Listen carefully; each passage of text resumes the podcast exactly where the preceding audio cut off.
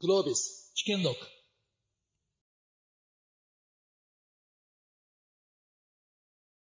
モデレーターですので安心してください。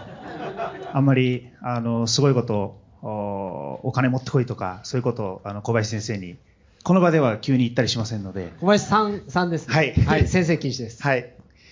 えーじゃあ今日は、えっ、と、5年で10倍ということで、えー皆さんやる気満々ですね。こんなに政府のスタートアップの施策に、えーまさか満員立ち見とはちょっと想像してなかったんですけれども、皆さんそんな政府に頼ろうとしてるんですか？もしかして。そんなのスタートアップじゃないですよね。いや、あの、冗談ですけど、おその政府が今、あその5年で10倍といううスタートアップ育成5カ年計画を、まあ、昨年の11月にえー策定したので、えーまあ、それを受けて、えー今日、あの、自分のところに使えるのないかなって、そのアグリッシブな、そのアントレプレーナーが集まってますので、まず冒頭、小林さんから、その政府の、今後、その5年間のその展望を、その大いに、えちょっとあの語っていただいて、えまずそのあの発射台とさせていただければと思います。あの、昨年の秋からですね、えスタートアップ政策の自民党の取りまとめの事務局長をやってまして、この5カ年計画をですね、あの、あらゆる方々からお話を聞いて、あの、作ってきましたので、あの、そこを少し意図をですね、共有できたらいいなと思っています。その上で、あの、皆さんからも宿題をもらってですね、さらにやりたいと思っています。えその点でいくと、あの、冒頭の出雲さんの発言の2つが大事だと思ってまして、え1つ目はですね、あの、政府に頼ろうとしてるんですかって言って爆笑が起きてましたけども、あの、そうじゃない、え日本社会を一緒に作っていくというのはとても大事だと思っています。なので、5カ年計画で、たくさん補助金を配ります、みたいな政策ではありません。とにかく、人材と、資金と、そして技術。これが、エコシステムの中できっちり流動化されて、サイクルが回り大きくなっていく。この環境を作るために、この5カ年計画を作りました。えー実際に、あの、5年で10兆ということになってるんですけども、えー今までいくいくとですね、現状、今、日本の、まあ、ベンチャーに流れてるお金って8000億円ということなんですが、まあ、10年前から比べると、実はちゃんと10倍になっているんですね。なので、これを半分の時間で10倍にしようということです。で、これをどうやるかっていうときに、やっぱり、まず一つは、ストックオプションの制度が圧倒的に使いづらかったということですね。実際には未上場で権利行使がほぼできないような保管委託要件であったりとか、まあ、ややこしい問題がついて回った。もう一つは、え会社法の関係でストックオプションプールがほぼ使えないというか、実施できないということで、毎年わざわざ株主総会で議決をしないと、ストックオプションを配っていくことができない。えこれについてはもう決着を、あの、来年の春までにですね、えーつけるということで方向性を、あの、確認をしています。えーというわけで、あの、ストックオプションにかかる問題ですね。あと、種類株の価格算定根拠っていうのが、あの、公表されていなかったことによって、ベンチャーキャピタルに渡した優先株と、まあ、ほぼ同じぐらいか、まあ、半分ぐらいの値段でじゃないと、社員さんにストックオプションを渡せなかったということですが、これあの、今回国税庁からルールが公表されてますけども、大体7月8月にはカチッと決まりますが、まあ本当に7分の1とか10分の1ぐらい。つまり極端に言うと1円でストックオプションを渡すことができて、権利行使ができる。そうすると、税制的確ストックオプションの上限が1200万円になってましたから、権利行使をして株に変えるときに、1200万円超えた瞬間から全部、給与所得課税になっちゃってたわけですね。せっかくこんなにリスクを取ったのに、結局リターンが少ないじゃないかって問題あったわけですが、これがいきなり1200万円の上限が結果としては引き上がったような状況になりますし、この1200万円の上限自体もですね、今年の年末の税制改正で一気に引き上げるということをやりたいと思っています。まあこうすると、ストックオプションによって、まあしっかりリターンが得られるし、えー未上場で権利行使をすれば、まあ最初の5年だけ頑張ったけれども、上場後まで最初の人材がスタートアップで待たなきゃいけないっていう状態が解消されますから、人材の流動化が起こってくるということです。えさらに、そこで得られたお金をですね、やっぱりスタートアップに再投資してほしいわけですね。えその時に、えスタートアップへの再投資や、もしくは自己資金で、え起業するという場合においては、え20億円までの投資は1年間で非課税にすると。これは実はアメリカよりも圧倒的にいい条件になっています。アメリカの場合は、スタートアップの株を売った時だけ再投資に非課税がかかるんですが、日本のこの再投資は、どんな株でも結構です。なので、上場企業の株を売った売却益を再投資してもいいということになってますので、これで圧倒的にあのお金が回り始めると。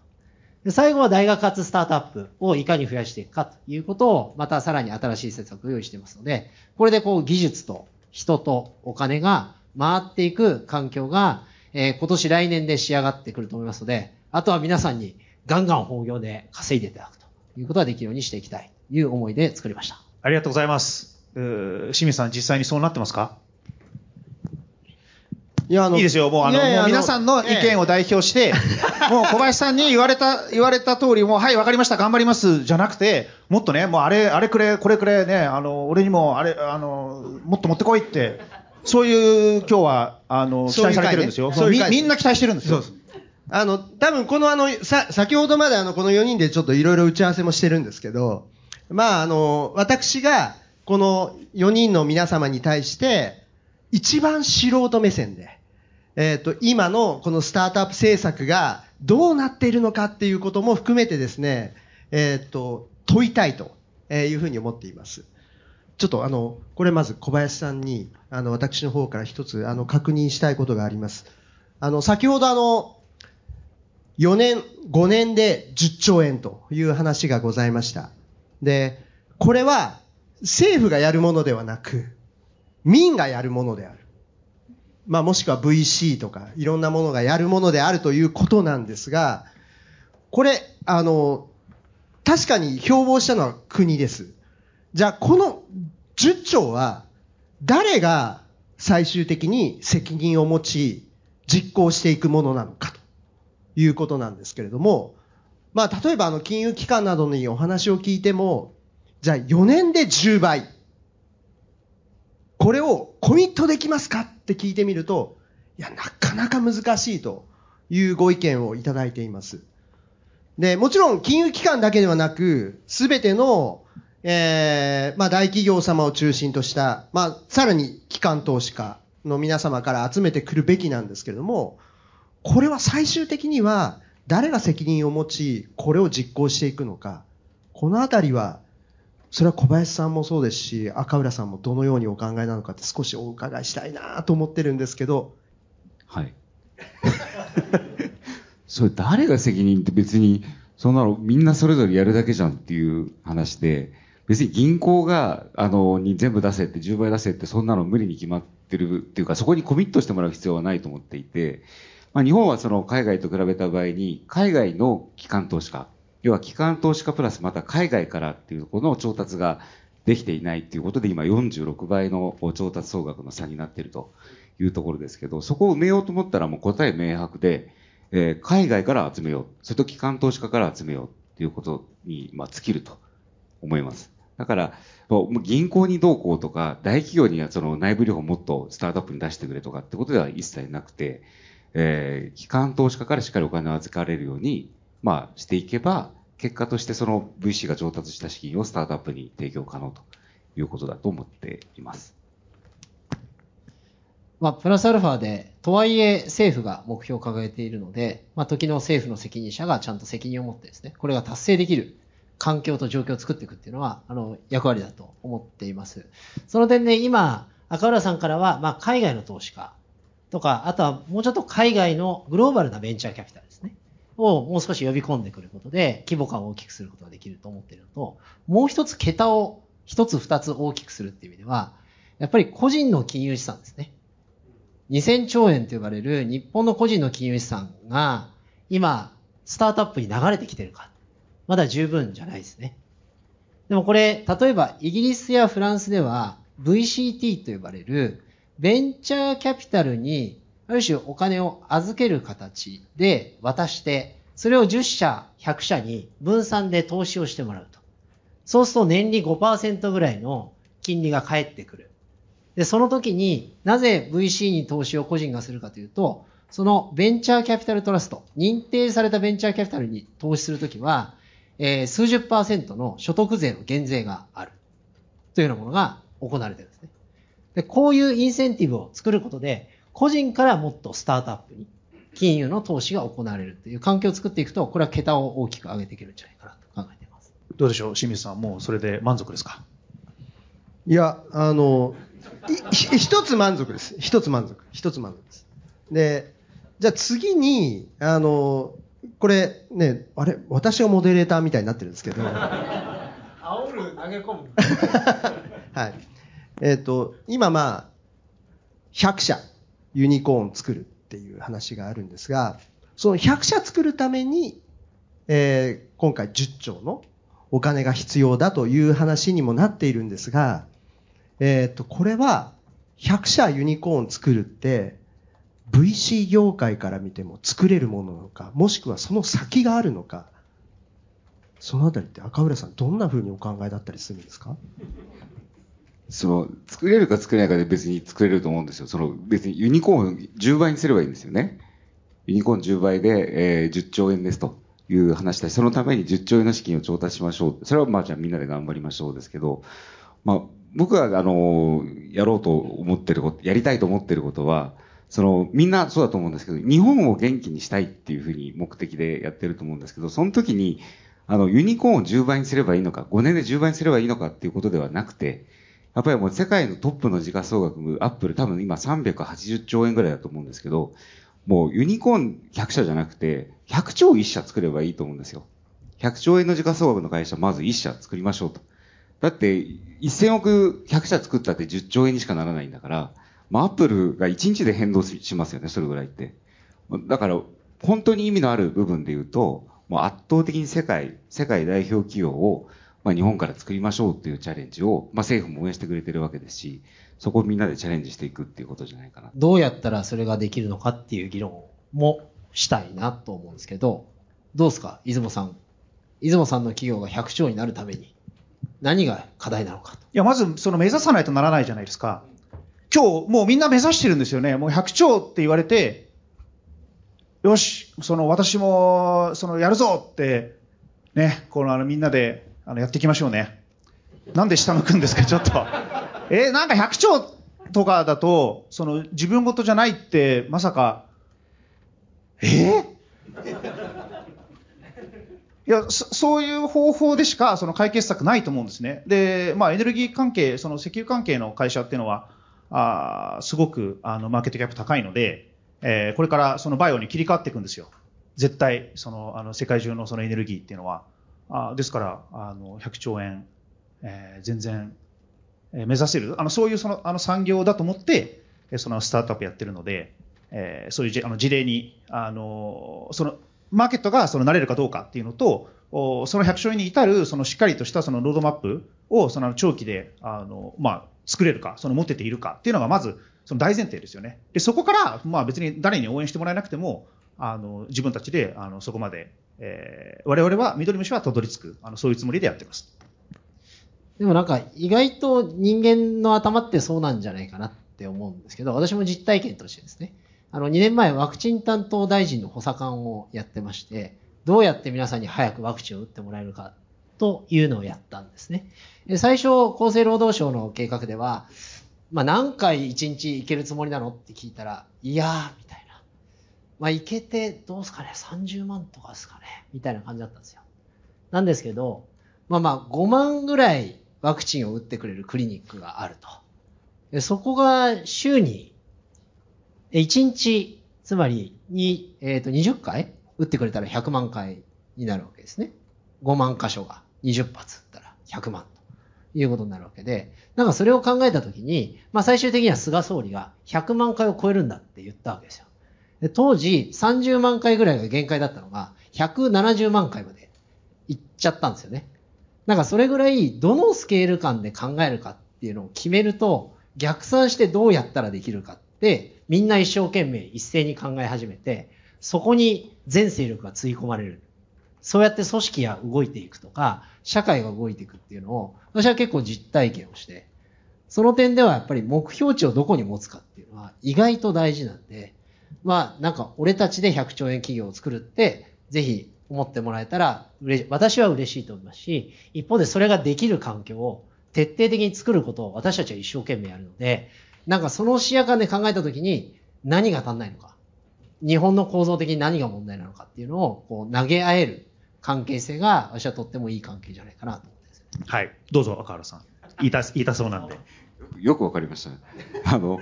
どうやったら作れるかっていう、あの、投げかけを、あの、小林さんから、あの、いただきましたけども、あの、また、あの、出雲さんが、あの、やりますよと、この分野でやりますよっていう話ですけど、本当にまさにこの産業政策から考えていくべきだと思うんですよ。で、今日、今朝一番の、平井さんのお話を伺って、大いに我々モチベーションを受けたわけですけど、あの、まあ、かつて世界を代表していたのは、あの、ソニーですよね。まあ、ホンダもトヨタも松下もかもしれないですけど、かつて、えジャパンズナンバーワンリードしていた、あ会社のトップが、赤字に陥りましたと。そこをこう、V 字で、えーまた再びっていうところをやり遂げた方のお話を朝一番に、あの、いただいたわけですけど、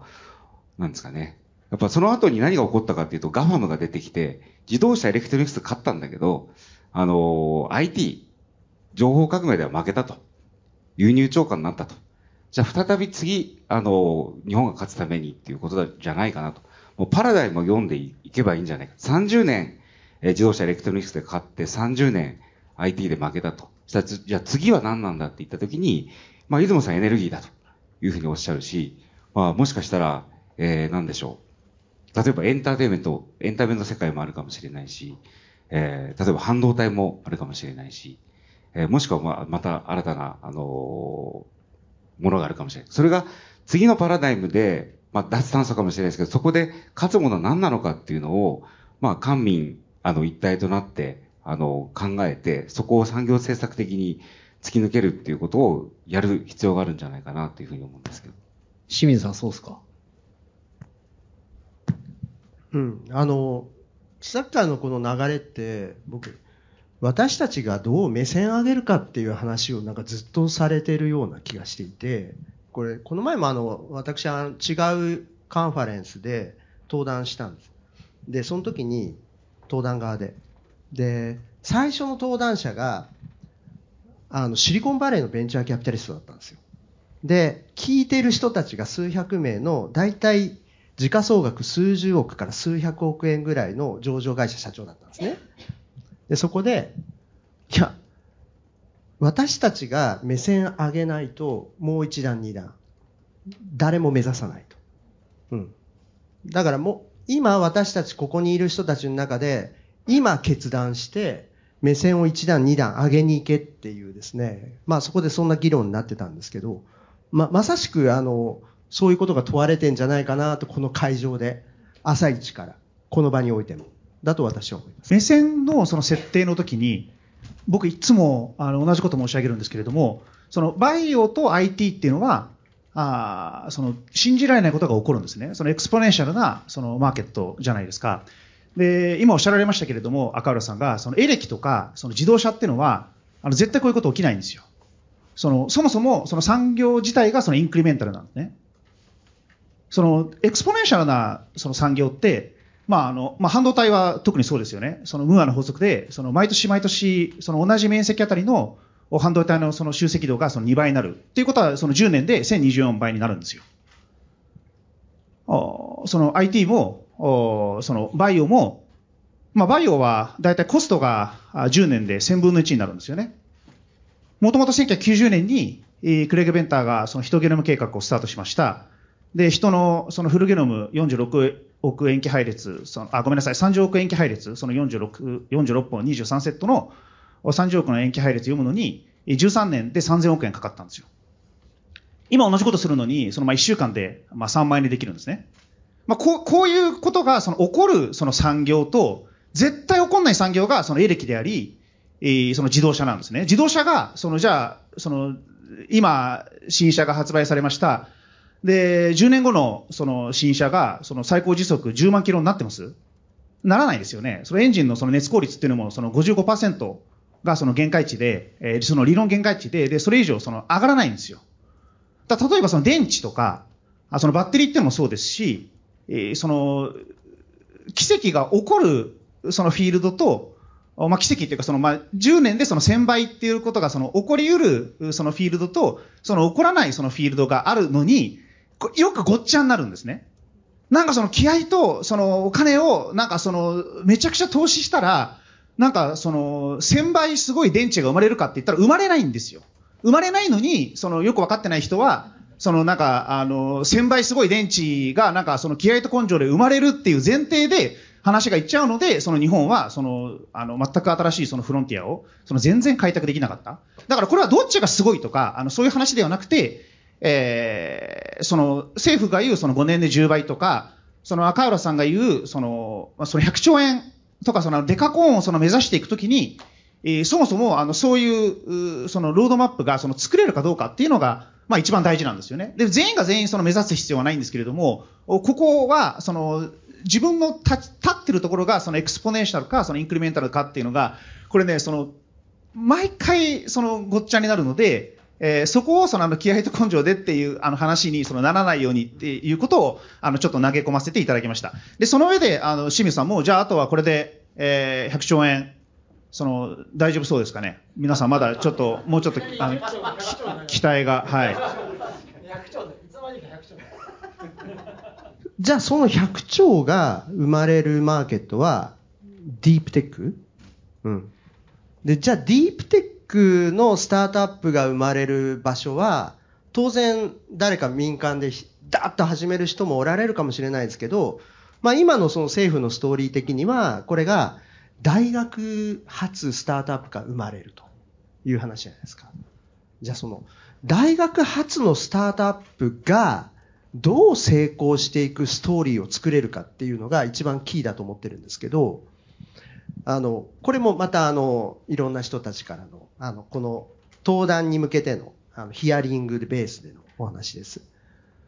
じゃあその大学向けのスタートアップをメンタリングする人たちって能力が高いのかとか、もしくは再現性を持ったベンチャーキャピタリストが、えっ、と、そこは、あの、ご支援できているのかと。なんかそんな議論が上がっていたりもするんですけれども、これって、いや、そんなことないよと、ちゃんと育成されてんだよとか、なんか多分、ご意見が多分赤浦さんね、あるんじゃないかな、もしくは小林さんからもお伺いしたいなというふうに思ってるんですけど。大学系のあの、VC、あの、いくつか立ち上がってますけど、基本的にあの、非常に順調だと思います。なので、そこはあの、それぞれの大学系の VC が、専門家集めて会社作って、こう、まあ、銀行の方々も出資されたりなんなりって、あの、国のお金だけじゃなく、あの、活動されてますけど、基本的に、えー、いろいろなテクノロジー分野で、あの、いい目を作られていると思いますし、いくつかは IP をしている会社も出てきてるんじゃないかなと思いますの、思いますと。で、えー、じゃあそこから100兆の会社を作ろうかっていうことに関して、えー、一、例えば VC ファブである私はっていうと、まあ、チャレンジしているし、えー、チャレンジしたいと思うと。でそれは大学の先生に対して技術で何か、えー、わかりますって話は一切ないですから、えー、ビジネスを立ち上げていくっていう観点において、まあ、一緒に、まあ、こういう形でやりませんかっていうことで、まあ、取り組んでいくっていうことだと思うんですけど、まあ、VC ファームがどんどん増えていって、えー、大学系の VC だけじゃなくて、あの、皆がそれぞれ、あの、大学のテクノロジーに対して、まあ、早くに知財をしっかりグローバルで抑えるっていうことが一つポイントとしてあると思うんですけど、まあ、しっかりそのビジネス化っていうところを寄り添ってサポートしていくと。いうことは重要なんじゃないかなと思います。私あの、このディープテックの分野は大きく分けると2つあると思ってまして、1つはもちろん大学発スタートアップ。もう1つは大企業の研究がスピンアウトしてスタートアップとして単独の事業として立ち上がってくる。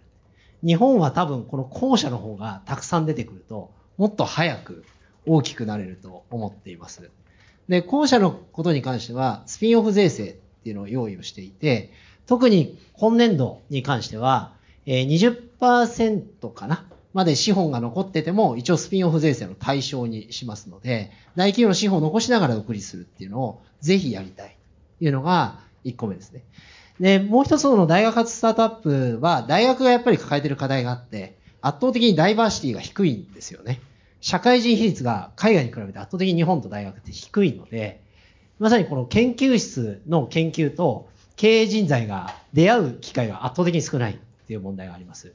なので、それを埋めるプログラムをこれから日米であの連携をしてやるっていうのを、実は日米首脳会談であのスタートアップの連携しますと握ってますけども、その中に入ってるんですね。で、アメリカは相当手厚く、あの、こうやっているので、そこはかなり、あの、充足していきます。もう一つ足りなかったのは、実は研究室には補助金が出るんですね。で、そこから起業しますと会社になって、会社になってからシードラウンドで投資を受けたあたりからまた、ネドとか出てきて、大きい、まあ10億円ぐらいとか20億円ぐらいなんですけど、そこもまた補助金出てくるんですけど、最初の、この POC をやるところですね。企業が出てきて、プロトタイプを作る、最初のところだけスカンと抜けてるんですよ。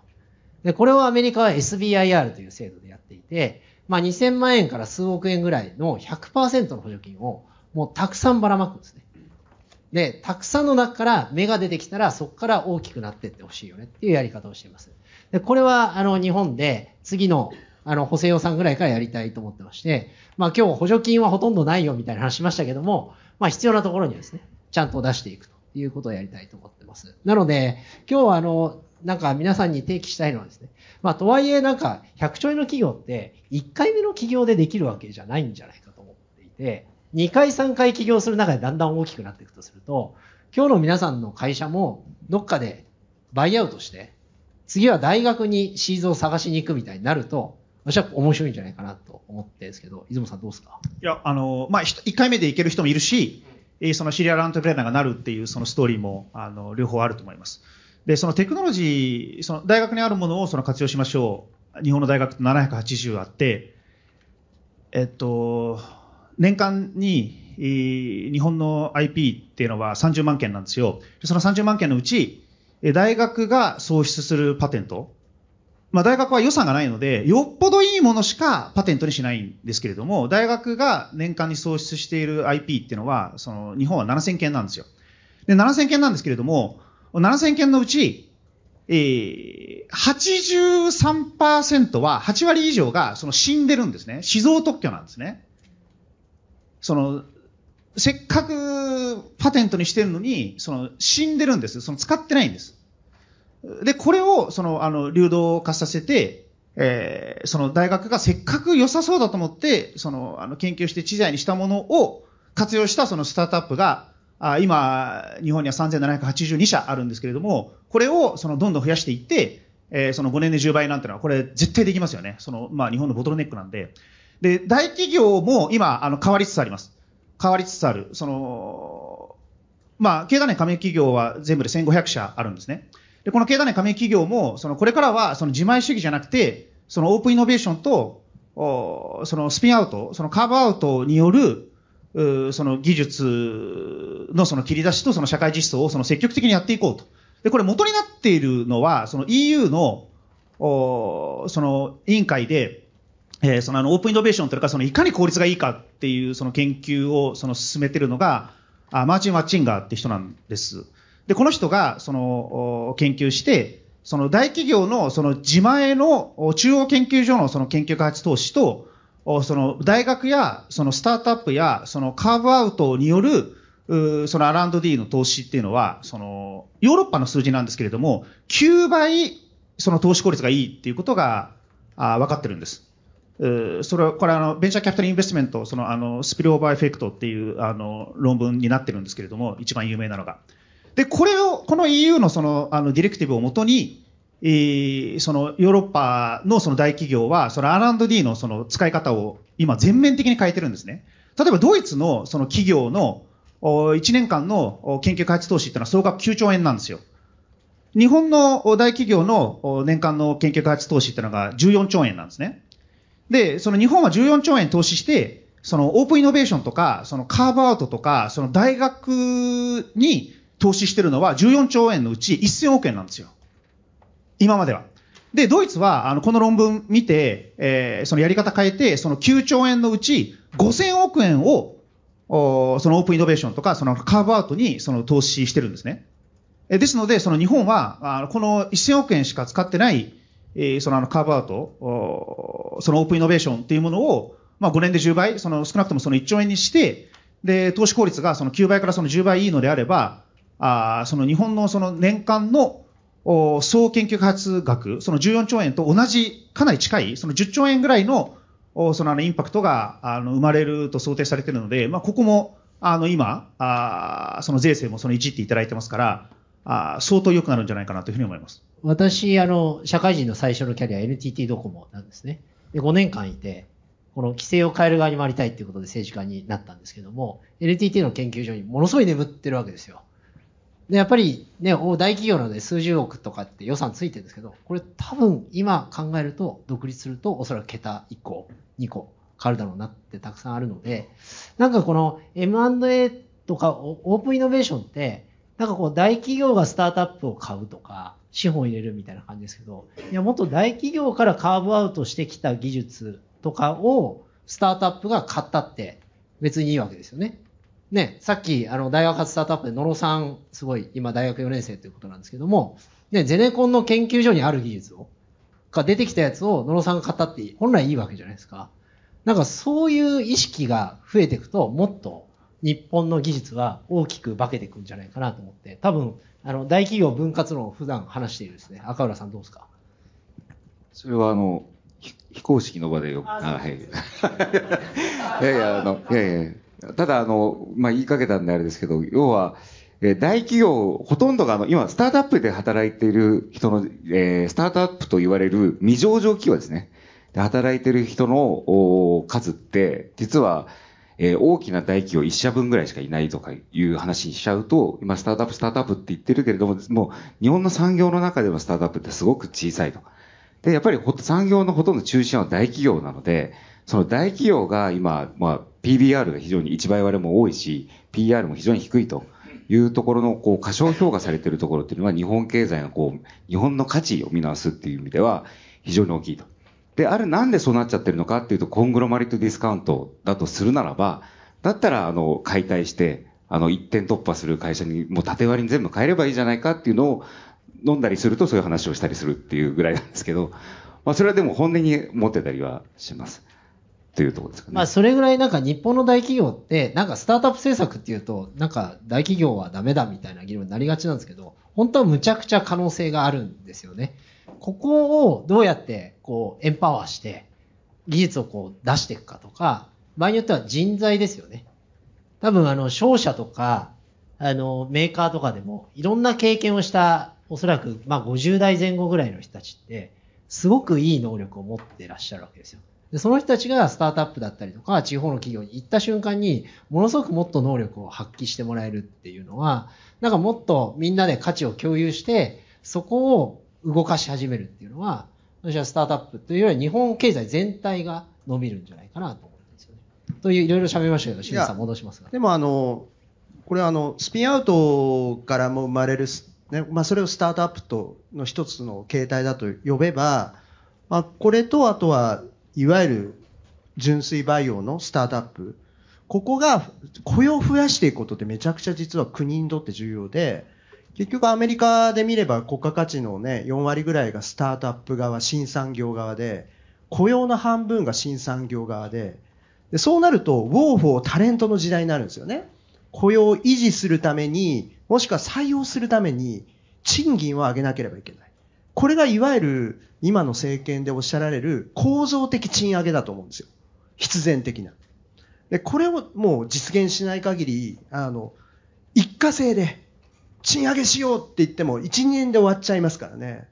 だからもう大企業のカーブアウトとスタートアップがどう育成されるかは、日本の私たちの生活水準がどう上がるかと全部連動していると思うので、ぜひ実現したいですね。はい。あの、どうぞ、すいません。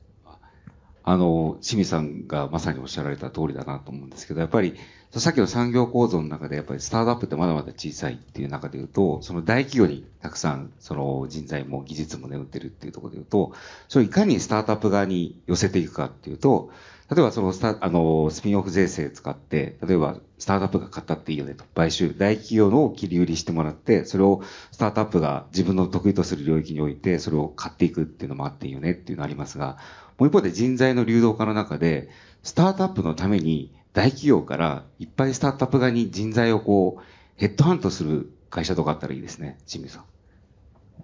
まさにうちじゃないですか。これ打ち合わせないです。すごいですね。全く打ち合わせなく、このパスが回ってましたけど、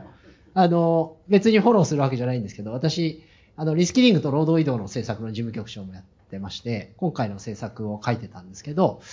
あの、これから皆さんの中でやっぱり高度な人材を獲得したときに、解雇をどうすんだ問題っていうのが必ず皆さんこう G1 でやると議論になるんですが、今回の政策ちょっと読んでいただくと、えージョブ型雇用のガイドラインを作りますと言っています。で、この中に PIP という言葉も入っています。これはいわゆる外資系企業が通常何かしら解雇をしなければならない時に取るプロセスで、パフォーマンスが落ちている社員とちゃんと面談をして、パフォーマンスを改善するプログラムをやって、それでも3ヶ月、6ヶ月ダメだったら、まあ退職をするのか、え社内でポジションを、別のポジションに移るのかっていうプロセスがあるんですけども、えここについても、あのガイドラインの中に書きたいと思ってます。これはどういう意味があるかというと、日本企業においても、ジョブ型できっちりディスクリプション切って、で、面談をして、そのプログラムをやれば、一定合意形成の中で、えー場所を移っていただくっていうプロセスも、えー可能になっていくという道を実は開いています。なので、あの、そういうのも見据えてですね、あの、これからの雇用の流動化の中でどうやって人材を獲得していくのかというとともに、社内の人事制度がきっちりパフォーマンスが上がっている人、悪い人を評価できるようになっているかっていうのも、ぜひあの大企業、特に課題感あるかもしれませんが、まあスタートアップとともにですね、整理していただくと、今後非常にあの伸びしろがあるんじゃないかなと思っています。じゃあ人の移動をもう順調にやられてて、じゃあもう清水さんもこれで大丈夫ですね、今日は。まだ、まだ、もうもう大丈夫ですか、ままだ煽ります。いやいや、もう、もう大丈夫だったらいいです。はい。はい。大丈夫ですか？あの、規制改革とかもよかったら受けたまりまあ、す。そうですね。規制改革。あ、一つ、あの、お願いしたいことがあります。これは。あの、これちょ、ちょっとポジショントークなんですけど、今ってこう、J スタートアップとか、あってこうね、いわゆるスタートアップを応援する仕組みは多分に一定はある。で、もう一つ僕大事なことがあると思っていて、ちょっとここにもエコシステムビルダー結構いっぱいいるんですよ。で、まさしくスタートアップを応援する仕組みを作っているエコシステムビルダー側に有利に働く、もしくは、あの、産官学民が挙げた大きなエコシステムを作るためのサポートができる仕組みも同時に備わっていくと、なんかこう産業として大きく育つんじゃないかっていう議論がよくエコシステムビルダー側から上がってくるんですけど、どどんな課題感があるんですか？例えば、えっ、と、今、あの、これ書けるかどうかわかんないですけど、これ今のそのスタートアップ政策って入札権限などがあるんで、新しいチームの方が、いわゆるスタートアップのことを知ってるチームがいっぱいいるんですけど、その人たちが参加できないんですよ。いわゆる国のさ、あの、国の大きなスタートアップ政策に。で、あまりこうね、昔から流れている、あの、シンクタンクとかコンサルティングファームを中心として、そこが動いていく。でも、意思を持った新しい強いエコシステムビルダーがたくさん生まれていて、で、比較的規模も大きくなっていて、そういうチームが、えっと、スタートアップ政策を受け取ってサポートできると、もっと強くなりそうなんですけど、ここの改革が少し入ると、もっといいと思います。いや、それは本当その通りですね。なんか、特定のところばっかりが政府調達に参加するとか、まあ、補助金を受け取り続けるって、やっぱりアンフェアで、むしろ新しい人たちをどんどんあの入っていっていただくってすごく大事だと思うんですね。なので、あの、調達改革ってやりたくて、二つ、あの、すでに、例えばデジタル庁でやったのはですね、あの、やっぱり最初実績がないとなかなか入りづらいみたいなのがあったんですが、この参加資格をですね、その資本金とかの要件をもう基本的に取っ払って実力でちゃんと評価しましょうっていうことと、まあ最初は大手の後ろに隠れて、あの、しょうがなく入札に参加している人たちっているんですけども、えっと、今全部公開することにしました。なので、頭を例えば大手の IT ベンダーが取っていても、後ろにあるスタートアップの会社の名前を全部公開すると。それによって信用をつけていくことで、次はもっと単独でやれるようにしようね。とか、場合によってはベンチャーキャピタルからの調達に有利になるようにしようねっていうのは今スタートをしています。で、もう一つは、まあなんか特定の企業を選ぶっていうよりは、むしろみんなにチャンスが広がるっていう方がフェアだと思っているので、それを規制改革でやりたいと思っていて、えデジタル臨時行政調査会というところで、アナログルールの撤廃というのをこの2年間でやります。例えば、目視。目で見ないと点検を許さないとか、常駐専任って言ってその場所に資格者がいなきゃいけないとかっていろんな規制がなんと4万のこの国のルールの中に1万条項見つかったんですね。で、これを今年と来年で全て見直しをします。なんですけど、安全のために点検してるってあるわけですよ。だから今まで壁を叩いて点検してたものを何かで代替しようと思ったら、例えば赤外線をドローンで当てるとか、超音波を当てるとかっていうのの技術を証明しなきゃいけないですね。これを全省庁横断で技術実証大会をこれからやります。今年の6月ぐらいから各分野でスタートするんですけど、これで技術が証明されたら、すべての省庁、すべての自治体で二度と技術実証はしなくていい。それによって入札にガンガン参加できるようになるということで、技術 oriented で資格を得ることができるという取り組みを始めます。これはかなりスタートアップ振興になるんじゃないかなと思っています。前世を調達の改革は何とかやりたい。あ、清水さんすみません。どうぞ。は話を百姓に戻していいですか？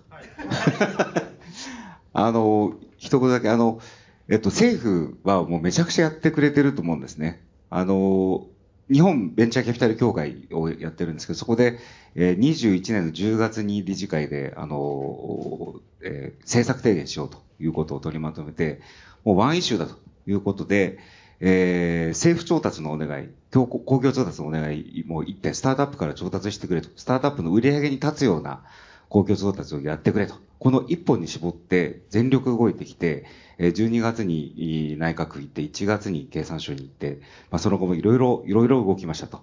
いう中で、ここまでやっていただいたと。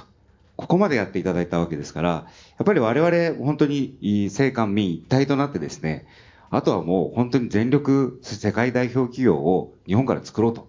1989年 NTT どこもご出身ってお話でしたけど、89年の世界1位はあの光ファイバー作った NTT でありましたと。また2位はあの工銀でしたという、まあ10分の7が日本企業でしたというところで、やっぱり我々ここから再びですね、その100兆円企業を日本から作っていって、まあどうやったらやれるかという議論をやっていけたらいいなというふうに改めて思います。すみません。という関係性になんかここみんな慣れたらいいなと思っていて、なんかこう政治とか行政ってなんとなくお願いするみたいなのあるじゃないですか。っていうよりはシェアすると。俺たちこんな技術作っちゃったんだけど、これ多分ルール合わないと思うんだよねっていうのをシェアしてもらうと。一方でこっちもこんな制度作ろうと思ってんだけど、みんなどうと。大丈夫かなと。変な邪魔にならないかなっていう、なんかこのお願いというよりはシェアして、同志としてこの10兆円を目指すとか100兆円を目指すっていう関係性になれたら、あの、とっても日本のこのスタートアップと政治と行政の関係がすごく良くなるんだと思うので、まあそのスタートに今日ができたら嬉しいなと。勝手になんか、あの、質問に行く前の締めっぽい話に。いやいや、もう、もうここ。こから、ここからそのまあ質問というか、ですから、最初にちょっと心配だったのが、そのスタートアップ政策をそのハックする、で、その8000億円から10兆円っていうところだけそのフォーカスすると、おそのあれくれこれくれ大会になっちゃうじゃないですか。で、今まで日本はずっとそれを繰り返してきて、えーその政府、その間に、その、もたれかかって、えー新しいその産業がその全く生まれなかった。あですから、その今回、まあ、すごいたくさんの方にその来ていただいて、まず、そのスタートアップやそのエコシステムビルダーの方にその来ていただいているので、えーありがたいなと思ってます。で、その上で、その、政府に、その、間にその陳情して、で、そのあの補助金を取るっていう、そのモデルから、あその日本のそのスタートアップが、あその次のそのスタートアップにそのアップデートできるのかっていうのが、まあ私は、あの、個人的にその最後の、その日本のそのスタートアップエコシステムのそのあの課題、そのチャレンジだと思っていて、で、このそのジェネレーションの人たちが、あ今、そのオーディエンスの方にも、そのたくさんその来ていただいている。で、そのあの政治の世界でも、そのベンチャーキャピタル協会も、その皆さん、その同じような、あその若手がそのだいぶそのパワフルになってきてますから、今日この後はですね、えーその、あれくれこれくれではなくて、えーその自分たちがそのやろうとしていることの何がその課題になっているのか、その障害になっているのか、で、それを、おその小林さんも、その、まあ私もその欲しいんですね。で、そのあの皆さんのその声は、その、しっかり、受け止めて、で、その陳情する、まあ、陳情する場面もあるんですけれども、その、どうしたらその解決できるのかっていう、うその政官民でそのシあのシェアして、その議論できるそのフィールドが、ここもそうですし、その日本にできつつあるので、えー、ぜひ、あの、そういった、あその、あの、前向きな、あそのご意見、あの、ご質問、あの、会場から、えっ、ー、と、オープンにして、その、いただければと思います。最初、その、いくつか、あの、まとめて、あの、頂戴したいと思いますので、えー、ご質問、あの、ご意見、えー、ご感想おありの方はよろしくお願いします。D4V というベンチャーキャピタルと、あの、自分でラクミというスタートアップと両方二足のわらじを入っております。で、私、あの、10年ほどベンチャーキャピタルをずっとやってきておりまして、えっ、ー、と、その中で、あの、いろんな、えー、ネドさんの、えー、まあ、補助金を決める委員会とかも出させていただいたりといった、まあ、経験があるんですけども、まあ、今日お話の中にも出てきた J スタートアップみたいな、まあ、ある種のエコし、あの、エコひいきの仕組みは、これどっちかというと名前で押すっていうのはあるんですけど、補助金先ほどあの小林さんもおっしゃってたみたいな、まあ、なんか平等にみたいな考えがあって、いや、どうせだったら100兆作るみたいな話だったら、もう一点集中でエコひいきでお金も、あなんかバッとどっかにあげるみたいなことをやった方がいいんじゃないかなと思うんですけど、これいかがでしょうか？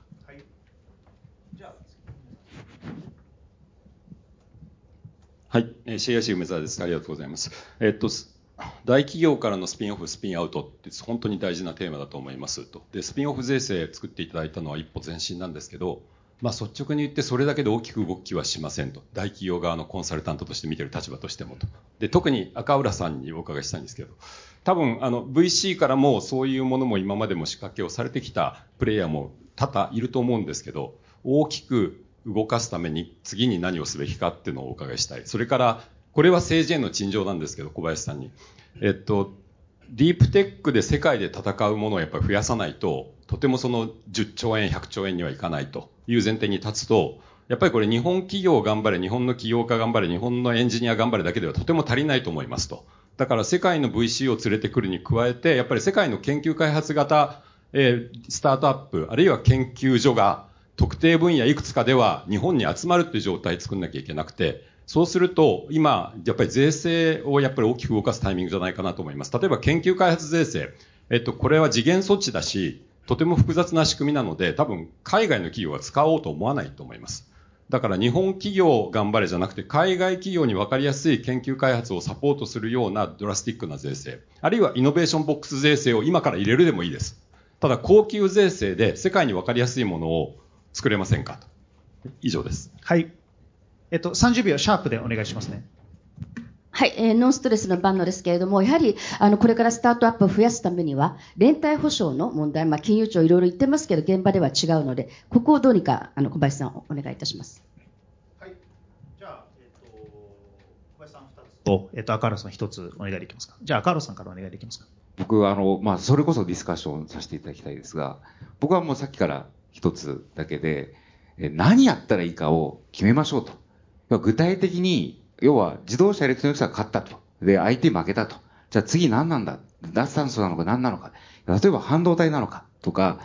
えー、産業政策としてこれやるんだと。韓国の場合だったらじゃあエンタメやろうって言って、まあ行きましたよねということのように、具体的に何で世界で勝つのかっていうことを決めて、それを政官民一体となって勝ちに行くっていうことが必要じゃないかなと思います。以上です。まず、あの、個人保証のところは、あの、頑張ります。ちゃんと、あの、金融庁と徹底でしてですね、あの、それ必要ないということで、あの、やりきりますんで、あの、お任せくださいというか頑張ります。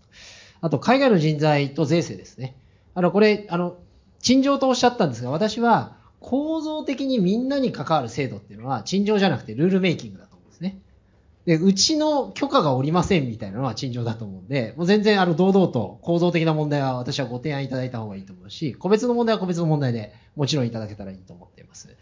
えー、その上で、特に私は海外の人材重要だと思ってまして、あの、ビザをですね、これから拡充したいと思っています。えー、投資家ビザとか、あと、まあ、ノマドビザと言われている、まあ、拠点を自由に動いていらっしゃる方ですね。あと、スタートアップビザということで、これから会社を作る人。日本のビザ制度っていうのは基本的に所属先が決まっていないとビザが下りないっていうのが原則になってるんですが、ここをあの変えに行きたいと思ってまして、ここはあのやれると思ってますので、あの早く結果を出したいと思います。スタートアップビザに関しては東京でまず特区であのやっていきたいと思ってますので、ぜひご協力いただきたいと思っています。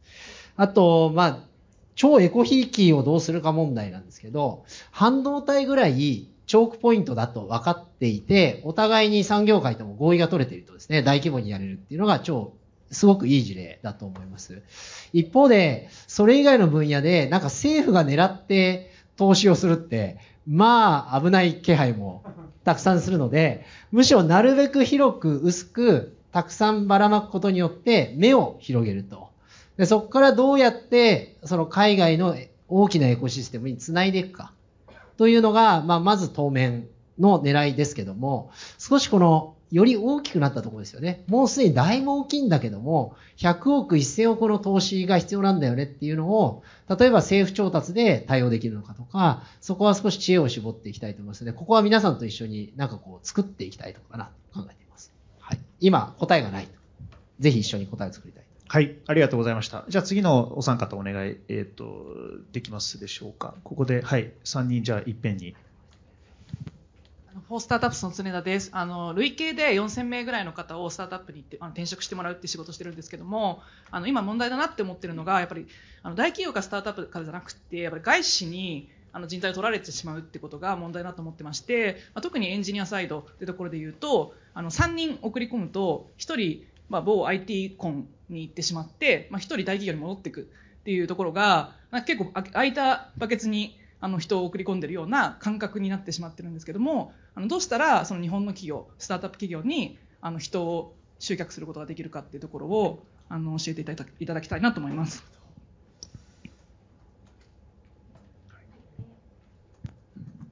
はい、えー、エイコンの中村と申します。オープンイノベーションの支援を普段しております。私自身4月にあのスピンアウトしましたので、あの非常にお話、あの、聞かせていただいてよかったなと思ってます。えーお伺いしたいことは、えー梅沢さんと実は被ってたので、あの、変えさせていただくと、あの自動車産業少しオワコンなのかなというような風潮のお話ありましたが、まあ、自動車製造業がこれから生き抜いていくためにはどういうふうに変革したらいいかというところをお伺いできたらなと思ってます。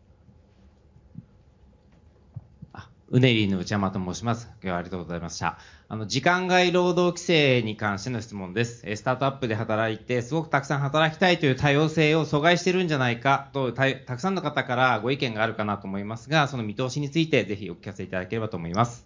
えっ、と、まず、時間外労働規制なんですけど、まあ、スタートアップの労働の課題っていうのは、結構調べると、あの、少し特徴的なものがあるというのも分かっているので、今、スタートアップ憲法っていうのを作ろうっていう人たちがいらっしゃって、今までの考え方だと実は作れなかったんですけども、今回できるように、あの、整理をしましたので、出来上がります。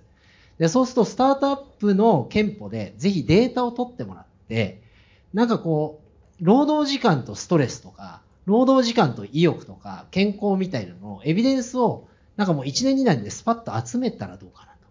で、それをもとに、なんかこう、意欲ある仕事をやってる人間が、労働時間によって実はそんなにストレスはないとか、いろんなものが取れると思うんですね。そこで、この、なんか時間で労働を縛るっていう、旧来型の考えを突破しに行くっていうのが、チャンスあるんじゃないかなと思ってますので、そこは一緒にあの作り上げられたらと思っています。いいでしょうか？はい。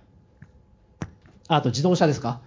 い、やー、これは相当難しいですよね。なんですけど、例えば内燃機関っていうのは技術的には面白いと思っていて、例えばその内燃機関だけを発電システムとしてちっちゃいモジュールとして取り出すみたいなのは私できると思っていて、例えばマツダのロータリーエンジンってすごいちっちゃいんですよ。